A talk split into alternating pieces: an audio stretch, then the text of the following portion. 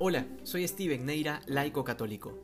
Continuamos meditando el capítulo 10 del Evangelio de Mateo, que es como un manual del misionero, del verdadero apóstol de Cristo.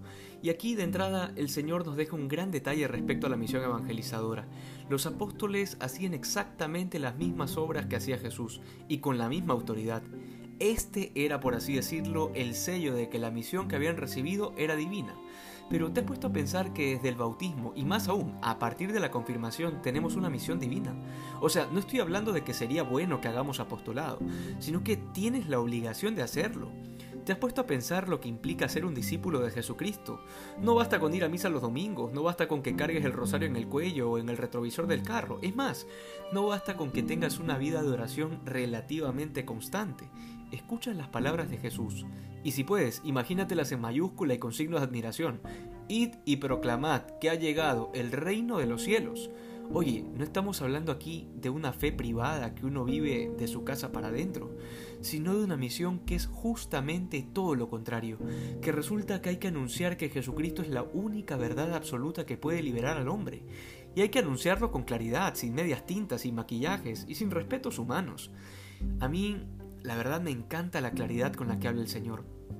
Ha llegado el reino de los cielos.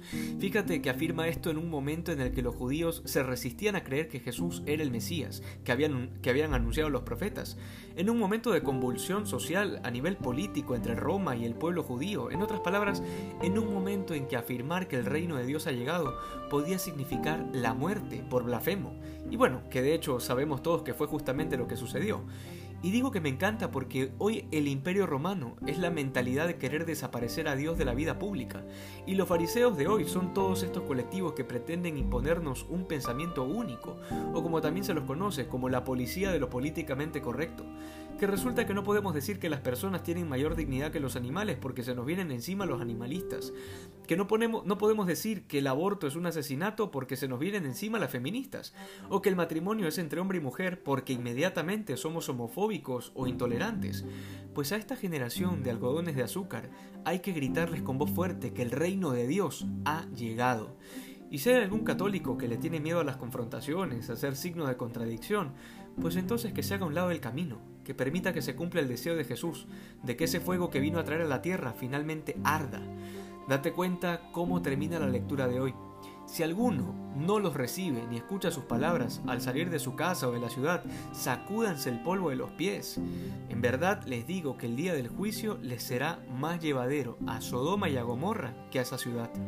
No dice el Señor, no se preocupen, que si no los escuchan, igual se van a salvar todos, porque no importa lo que crean, siempre y cuando no hagan daño a nadie. No, no, eso les encantaría a muchos que diga, pero no dice eso. Cristo vino a ponerse como el único modelo, como el camino, la verdad y la vida. Esta es la radicalidad del Evangelio que les asusta a algunos católicos, que prefieren andar recibiendo aplausos porque no tienen convicciones, sino que como el camaleón saben cambiar de color de acuerdo a la circunstancia para caerle bien a todos. Sin embargo, el mundo no necesita más católicos bailando en TikTok ridiculizando el Evangelio. Necesitamos hombres y mujeres que ardan con el fuego del Espíritu Santo, que se formen en la doctrina de Jesús y sepan anunciar a tiempo y a destiempo que el reino de Dios ha llegado. Que hoy seamos más santos que ayer. Dios te bendiga.